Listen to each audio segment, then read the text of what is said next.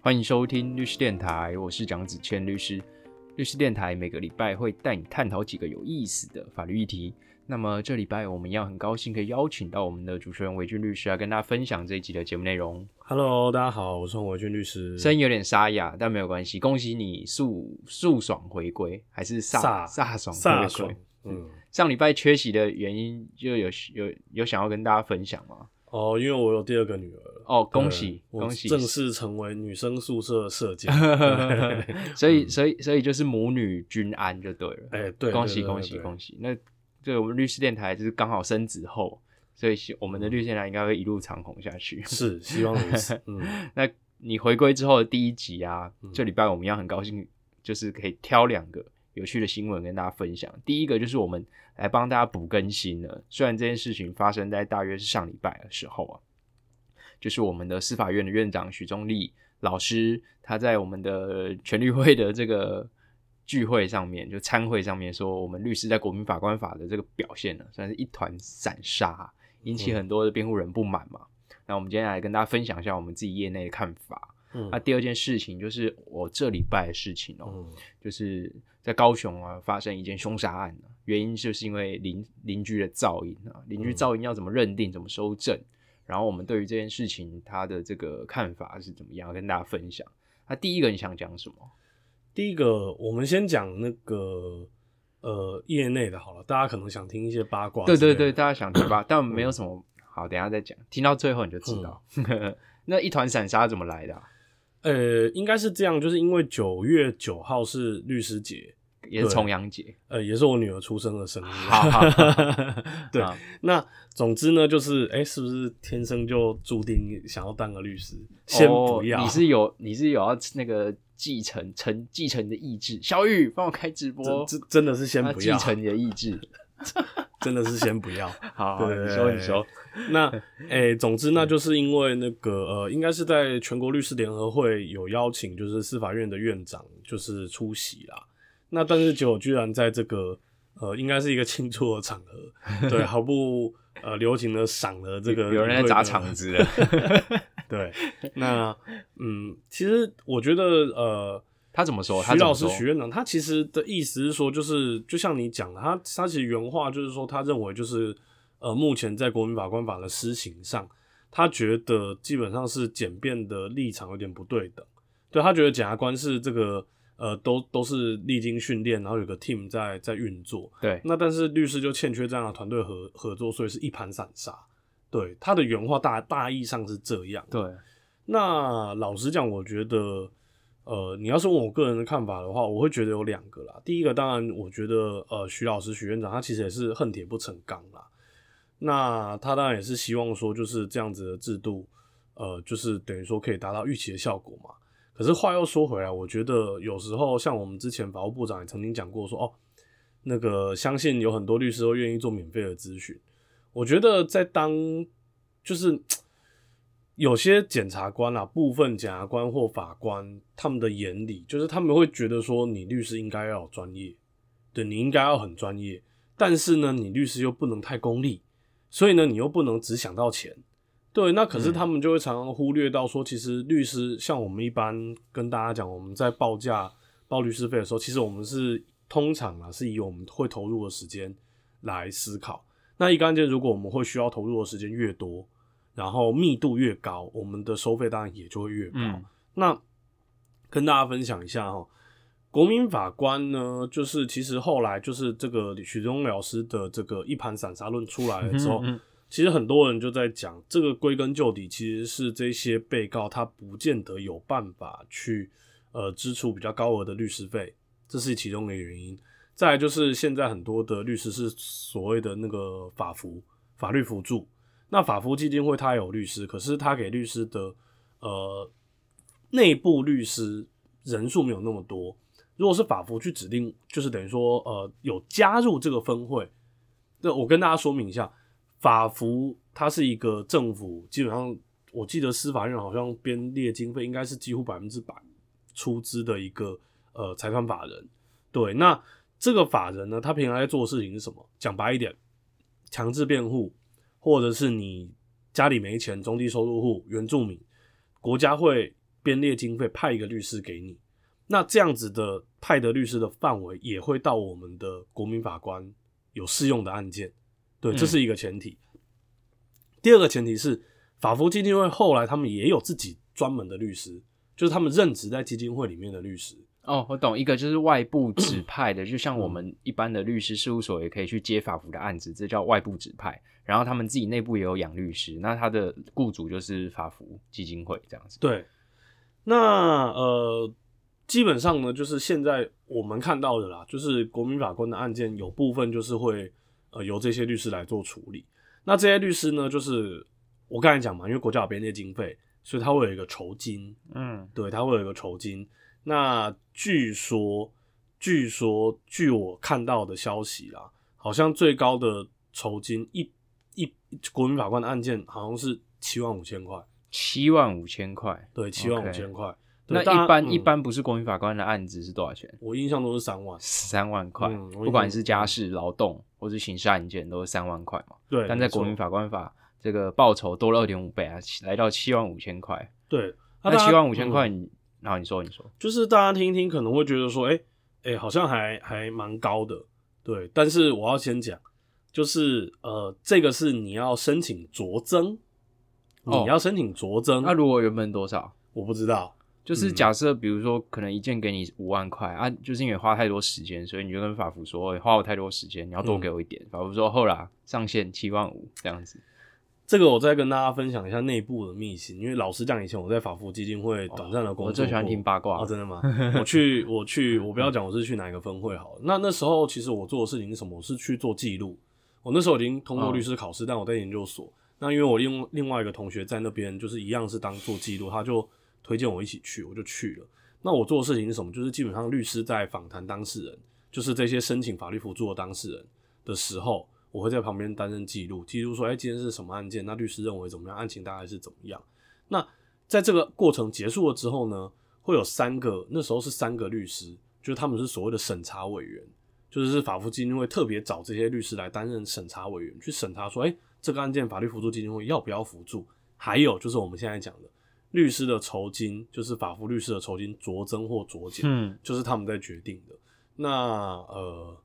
我我我个人啦哈，我个人那时候看到，其实酌增的很多都不过啦，你不要被酌减就偷笑了，对不对？对，因为之前法服的律师有因为。没有写状，然后就把案子结掉，结果他原本预期可以领到三万块，结果法服扣他的那个案件的报酬，然后扣了大概一万块，还是怎么样？你你 跟我想的是同一个律师，我觉得你跟我想的可能是同一个律师。后来那个律师就暴走，对对，那个律师就爆炸，就说哇，我就以后就不接啦，了不起哦，对之类的话啦。那我觉得，我觉得先回到就许宗立法官，嗯，许宗立司法院长，许宗院长啊，他在这个律师节说的。律师在，他只说在国民法官案件的辩护上面是一盘散沙了。嗯，那我我必须老实承认啊，就是依照我们就是从国民法官法上路以来啊，现在目前几件的判决啊，那辩护人确实在过辩护的过程中是逊于检察官的。对，那因为你刚刚提到，我们等下可以再讨论原因啦。但是就我们自己内我们自己业内的观察，那确实是。在法庭上，就是有点像是一边是拿大炮，然后一边一边是拿，比如说小刀。我们律师这边好像在拿小刀，他检察官那边拿大炮。因为其实检察官针对国民法官法的案件，他们自己内部有编列预算，然后请他们甚至请那个简报讲师来帮他们上课，说他们要怎么编简报。这个是我得知的消息啊。那目前来看。律师的部分比较多，都是法律辅助去指派的，那就要回到归根究底，要回到我们这个原因啊，是什么样的原因造成辩护人在国民法官法的这个辩护的力道上面是逊于检察官的嘛？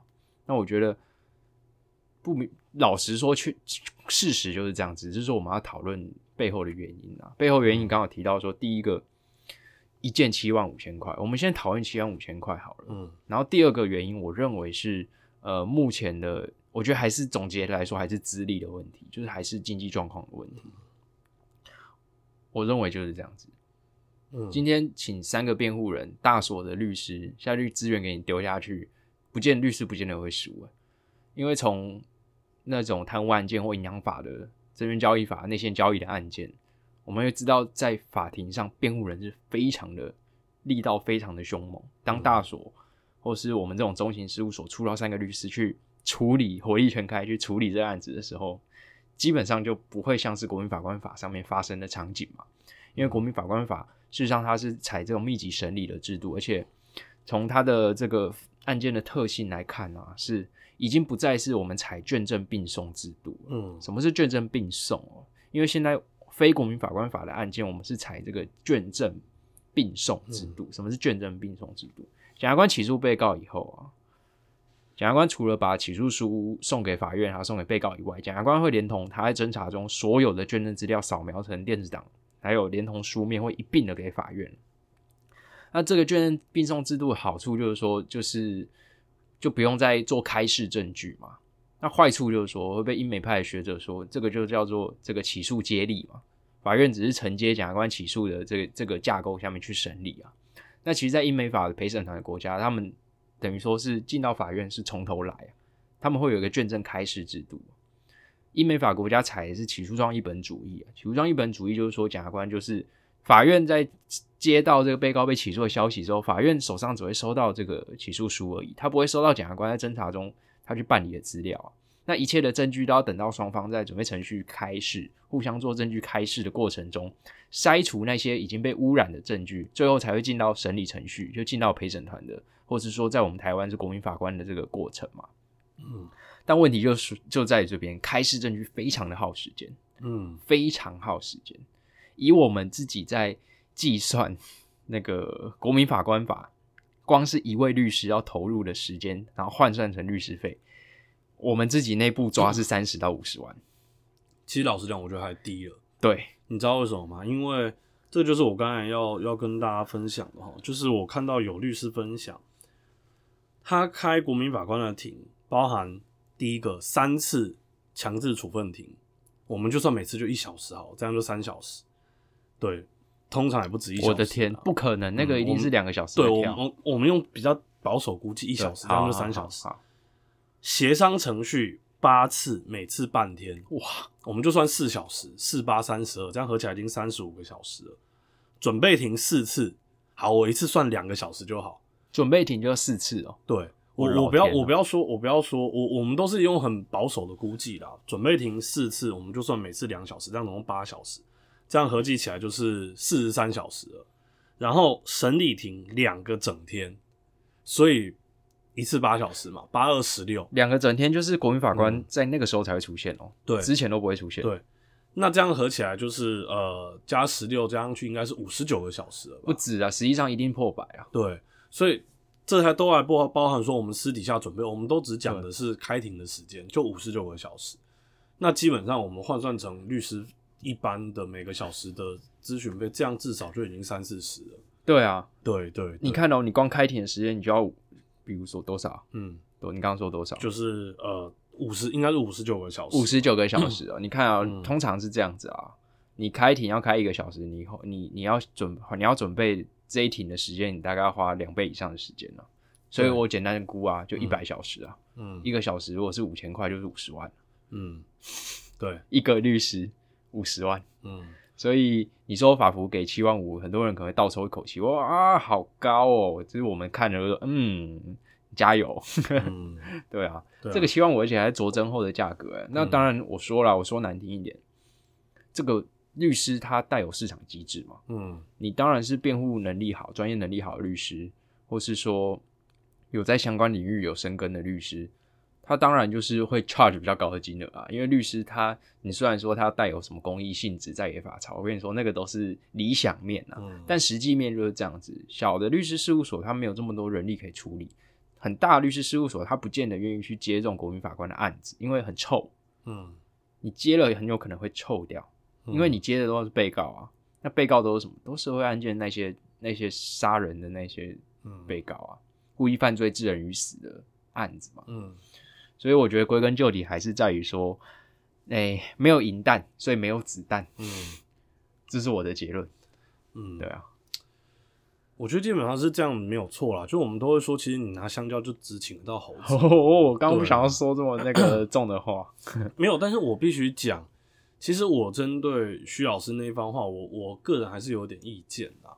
因为老实说，你说呃，之前国民法官案件的律师表现不好，或检察官表现好，我反而想要质疑一个点，就是说，因为检察官按照刑事诉讼法的规定，他其实应该有利不利被告一律注意。嗯那我觉得这个案件，我们国民法官法，我们国民法官适用的刑事诉讼应该还是传统的刑事诉讼法，它并没有不同。嗯所以其实我觉得比较诡异的就会变成说，哎、怎么会变成说检察官好像，比如我就举那个什么，有一个新北还是哪边，就是妈妈杀小孩家暴还是家暴杀人吗？还是？呃呃，不是，好像就妈妈好像哦，我知道，我知道，，报道者专题去嗯，派记者去旁听那两天的开庭，然后写一个很完整的记录，大家这很建议大家去听听看那个。嗯然后那那一件就是家暴杀人，呃，不是家暴杀人，就是呃妈妈杀人嗯小孩。嗯嗯，对。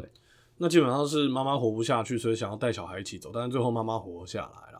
那基本上我们这个案件，其实我们私底下律师在讨论，我们都觉得说，如果是职业法官的话，基本上百分之九十以上应该都是情堪悯恕，对，都会认为说这个妈妈特别可怜，所以去适用五十九条。但是实际上这个案件的这个点的攻防，在国民法官案件的审理中，就变成呃，好好像啊，很多人会觉得说是因为律师的不够力，嗯所以才让呃最后国民法官不去适用五十九条。嗯对，所以妈妈那个案件的妈妈其实还是被判的蛮重。那我就觉得蛮奇怪的，就是说，照理来讲，一个案件，我认为检察官的立场不应该因为是国民法官案件，就变成说检察官绝对要站在不适用五十刑法第五十九条的立场。哦我觉得应该是这样才对，但是怎么会变成说好像那检察官就是一定要 这个呃，就是被告就是一定要量处嗯最重之刑？嗯对，好像这样跟我觉得跟目前的刑事诉讼法，不过这也不意外啦。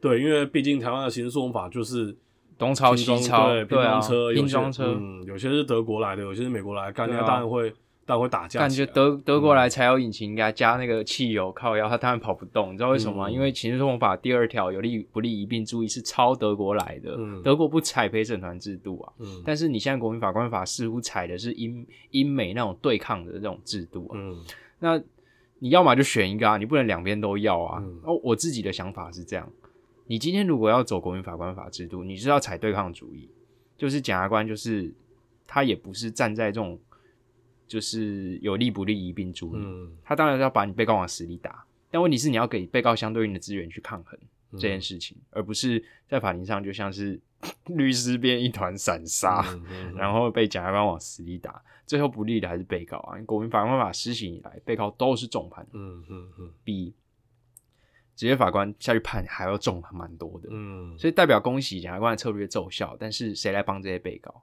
国家哪里来资源去帮这些被告？嗯对啊，所以现在要是要是我现在处理国民法官法案件，通常我们我觉得要是我啦，我都要求直接法官审理，嗯我我不要我不要给国民法官审理。嗯对。对啊，对，不过这个东西就是这就讲回我们国民法官的那个呃制度了。那目前因为呃按照我们的国民法官法的规定哦、当然他是希望未来就是最轻，就是假设最轻本刑，就是你犯了这个罪之后，至少会被判十年的这个呃这个犯罪类型呢，全部都适用国民法官。但是目前这一条还没施行，对，嗯，这一条还没施行，所以目前就是故意犯罪发生死亡结果，嗯包含酒驾，对对这些都有可能会适用国民法官。嗯可是其实一个案件是不是用国民法官，呃，当然双方可以表达意见，但是最后还是法院决定啦。是对，所以我们也有看到新闻是说，呃，有些人不想适用，但是最后法官还是觉得应该要适用。嗯。对，也会有这样子的状况。像之前就有一有一件就是那个外籍移工，然后就互相斗殴，然后死人的，因为那个涉及涉外涉外的这个证人的传唤，所以那一件后来好像就不适用。嗯，对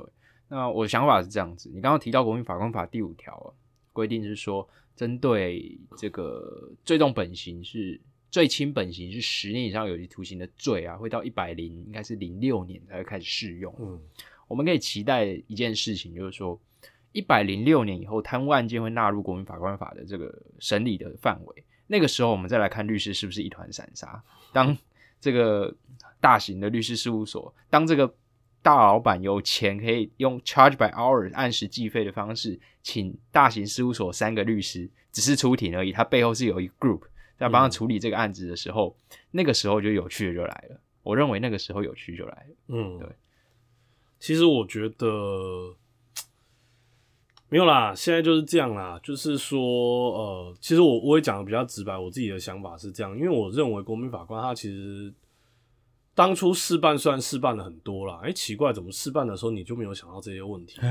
那怎么试办的时候你就没有想到所谓的律师一盘散沙的问题呢？你就没有想到所谓的审检实力不对等的这样子的状况呢？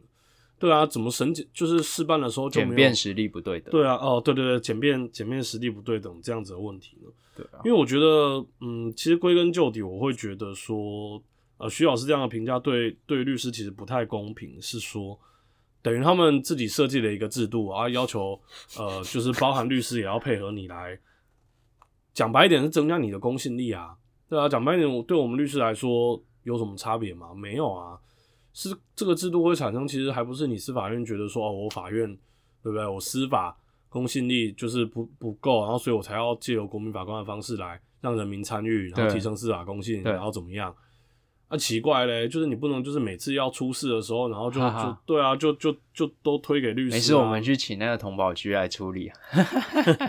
他可能手上只有一件案子，他可以花很多时间去处理。对啊，就是 我觉得啦，我觉得，而且到底你就实际上你这个表现，你到底要怎么评比？那是不是说，哎、律师这种表现不好？我觉得这个其实也是见仁见智啊。哎，有苦难言呐、对啊就是，律师要靠结案做生意啊，比较难嗯花少少的钱去去处理这个案子。但是我觉得是这样，嗯当你撇除金钱这个因素以后，其实律师就没有，我我认为啊，没有任何理由不去提升自己的实力嗯去跟检察官对抗。嗯所以我认为你要去承认律师现在的国民法官案件辩护的这个表现是一盘散沙，嗯我认同。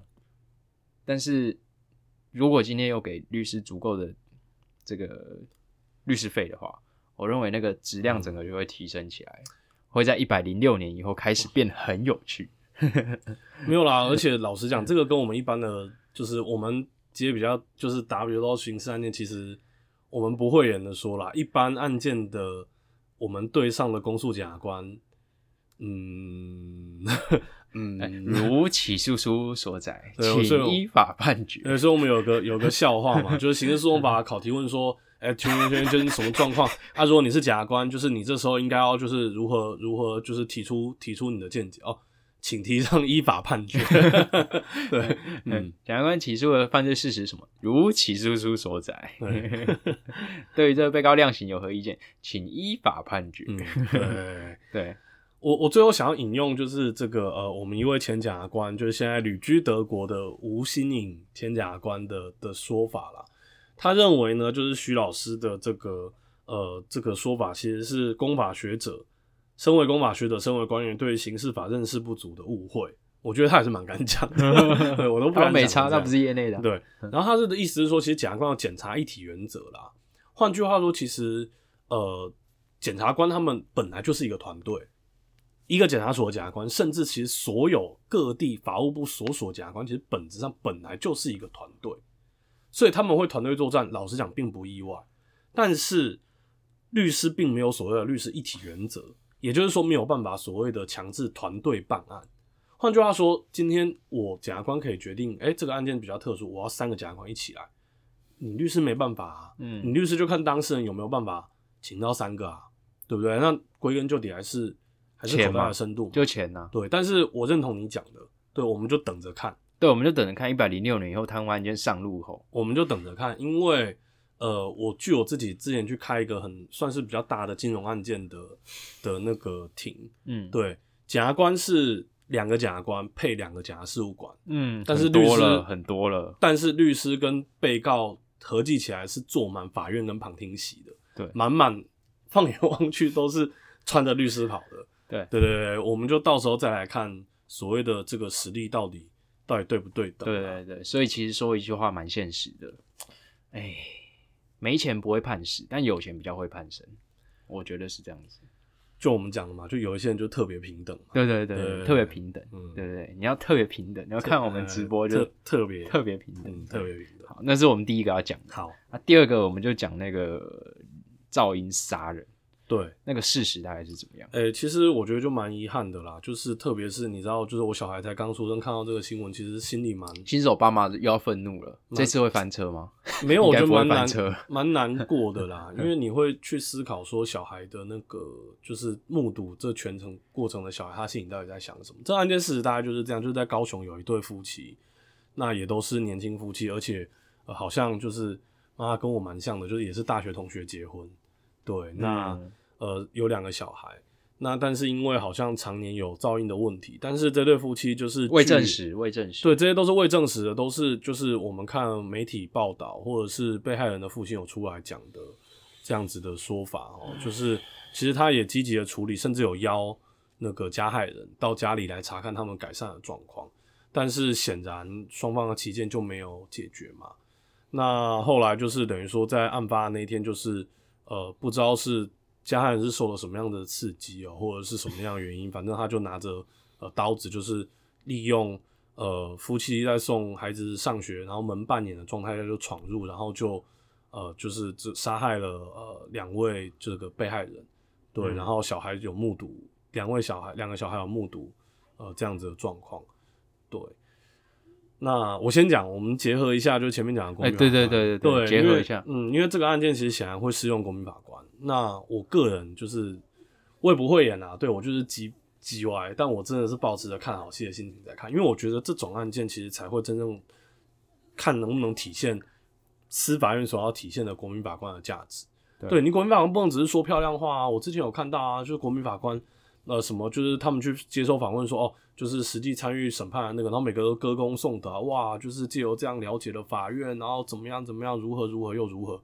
那是因为你们的判决其实并没有所谓的社会期待。嗯，但是如果像我们今天这个我们讲的这个高雄的这个杀人案，我相信绝对会有社会期待，因为媒体已经广泛报道了。对那社会的期待是什么？死刑，就是死刑啊！死刑那你们判得出死刑吗？啊哈，我们就等着看。然后我们后来可以看，第一个，如果有判死刑，法界的反应如何？OK，第二个，如果没判死刑，社会的反应如何？我们就我觉得值得观察。OK，、嗯有趣有趣。嗯那我们还是要跟前面几集结合，对，就是我们要怎么做噪音收证呢？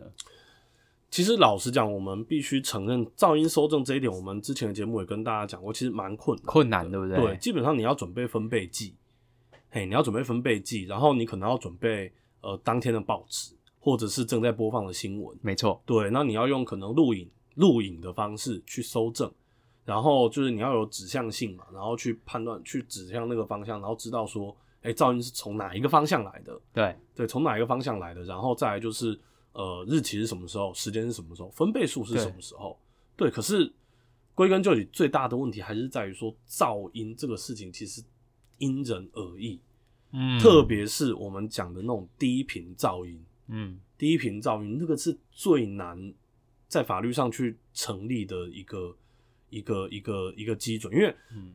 什么叫很很好成立的基准，就是那种庙会啊，嗯那个阵头啊，哦。然后或者是什么青夜山青山宫啊，夜夜店啊 乱讲。对哦哦，你好可怕、啊，对，等下我们要被出征了，就是他们放的那些音乐或者是什么的，就是已经分贝数已经足够大到可能行政裁罚的这种噪音的定义，那个都还好。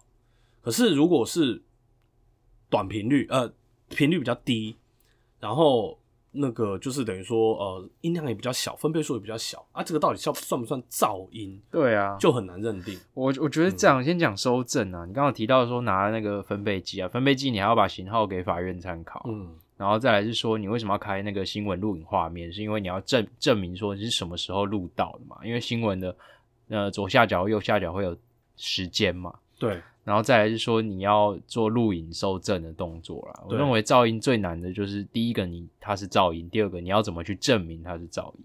对，噪音有分很多种，第一种就是你刚刚说的，一般那种外面传来的那种噪音，包含比如说救护车啊或绕境的时候那种声音，那种那种声音其实不太不太是我们这种邻居噪音要处理的事情。嗯。邻居噪音就是你们就是固定住在那边，嗯，然后你可能受不了楼上的声音，但这个声音其实很多种啊，就嗯。一般可能是那种楼梯的敲击声，比如说你重拖椅子的声音，或者是说另外一种就真的很麻烦，就是低频噪音，比如说那像那种马达的那种低频噪音，就是你刚刚说的那一种。对，可是呢，你你很难去很难去证明说这是比如说管管道间发出来的，或者是楼上发出来的，因为嗯。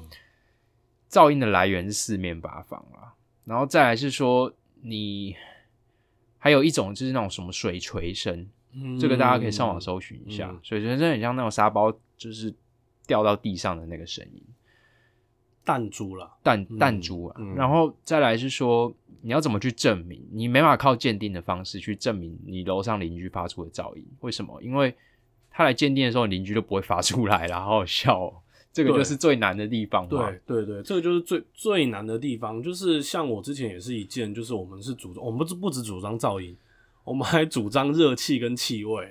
我们主张他在那边就是烘烤那个那个那个呃食物，然后所以有那个就是他们是一个我们讲他们是地下工厂，所以就是那个气味会飘到我们家，那你要怎么证明？啊但是法官当场去看的时候，就没有就不会没有在摆一个机器在那边烘、烘烘东西啊，就不可能啊。没，错啊。对啊，我觉得，我觉得邻居噪音就是很难在这边证明啊。当然说，如果你能够证明的话，你还要看你的那个区域的那个噪音的限制范围，嗯要看你的住的那个区域，它会做出一个噪音的区域的划分。比如说白天的时间，你的噪音不能高于几分贝；嗯夜晚的时候不能高于几分贝，然后十点过后你不能高于几分贝对。那你要看那个啊，如果超过当然没有问题啊，可是没有超过呢，你回到一个你是一般社会通念可不可以忍受的噪音啊？有些人就是比较敏感，这我有遇过，很多人就是真的很敏感，对于那种噪音，其实我个人也是觉得对噪音也是算敏感，比如说那种冰箱会发出来的声音，或是说呃，比如说走廊发出来的声音，其实我都听得到，但是我没有到真的很敏感。可是我遇过那种真的很敏感的人，他就是就是他给你的那个感觉，就是他已经快要压起来了，他已经快要压起来了，因为这件事情。但是这件事真的，我们亲自去体验会觉得这么夸张，其实也不一定。但是他就太敏感了。但你说这是他的错吗？看这不是谁的错诶、嗯纯粹就是他太敏感了，嗯所以这个很难很难说谁对谁错。嗯，我我最后想要再跟大家分享一下水锤效应啦，就是说这种水锤效应其实比较常出现在老旧的公寓。为什么老旧的公寓？因为它的水管是金属制的，它的水管是金属制，现在水管大部分是塑胶，你是说铅管哦？诶、不一定是铅管，但是是金属的。哦，那金属因为它会热胀冷缩，然后它没有办法完全像塑胶一样去密合在那个呃，就是等于说呃管道的那个壁壁面上面，它容易会松脱，容易热热胀冷缩，所以就会导致说可能呃，特别是楼上楼下之间在有水，而且特别是天气变化的时候，或有水经过的时候，它会管管管道管线本身会震动，震动就会敲击，就会产生那个弹珠之类的那个敲击声。嗯哼，然后常常就是楼下会觉得楼上是故意在敲的，对，就是这种声音。但楼上就想说，哇，我没有在敲啊，对，我之前也碰过一件印象很深刻是，然后后来就是楼下觉得楼上在敲，所以楼下就拿比如说拖把直接顶回去，震楼神器。对，然后楼上更不爽，对，然后所以 双方就唉。纷争没完没了。对啊。那我自己的感想啊，千金买屋，万金买邻啊，其实有时候就是我们还是要好好去解决纷争啦。千金买屋，万金买邻。嗯，要是有万金，大家都 住大家都大家都会住独栋透天这样，或者是住顶楼了。但顶楼有其他问题啊，顶楼会漏水啊，对啊，所以哦，这好难哦。嗯。对啊，我我再帮大家总结一下，就是为什么我们会说这个案件很这种类类似案件很难，是因为第一个你要证明人家有侵害的行为，就是噪音本身是存在，那你要定义噪音，你要确认这做这件噪音的事情的人就是你现在去告的这个人，这是第一个。第二个，你要证明你有损害，你有什么损害？你因为噪音受有什么损害？比如说你可能呃视觉失调吗，或者是怎么样？就是就是你要去看身心科之类，这是你的损害。第三个，你要证明你的损害跟他的行为之间有因果关系，太难了，太难了，一道一道关卡，所以非常难主张。我不喜欢接噪音的案件，因为接到最后当事人期待太高了。我尤其接接原告啦，你应该知道我在讲哪一件。我知道，我知道，嗯当事人期待太高，所以呃不如结果可能不如期待的时候，他就会非常失望。是是，我知道但。是这个就是跟大家分享说，我们噪音的诉讼案件原告到底会面对什么样的困难？是还有就是这件刚好也可以跟我们的国民法官法做连接。那最后、你还有什么要补充的吗？嗯，没有，就是等于说，可能大家在碰到噪音问题的时候啊，就是真的不知道怎么解决，我觉得还是咨询一下律师啦，听一下律师的意见。哦，对啊，对，律师会跟你说，应该把它卖掉。对，嗯，没有，这不会是结论啊。是，好，那律师电台这礼拜很高兴听众的收听，嗯，那我们就下礼拜见喽。OK，律师电台中法律动态跟你说明白，好，下礼拜见，拜拜。拜拜。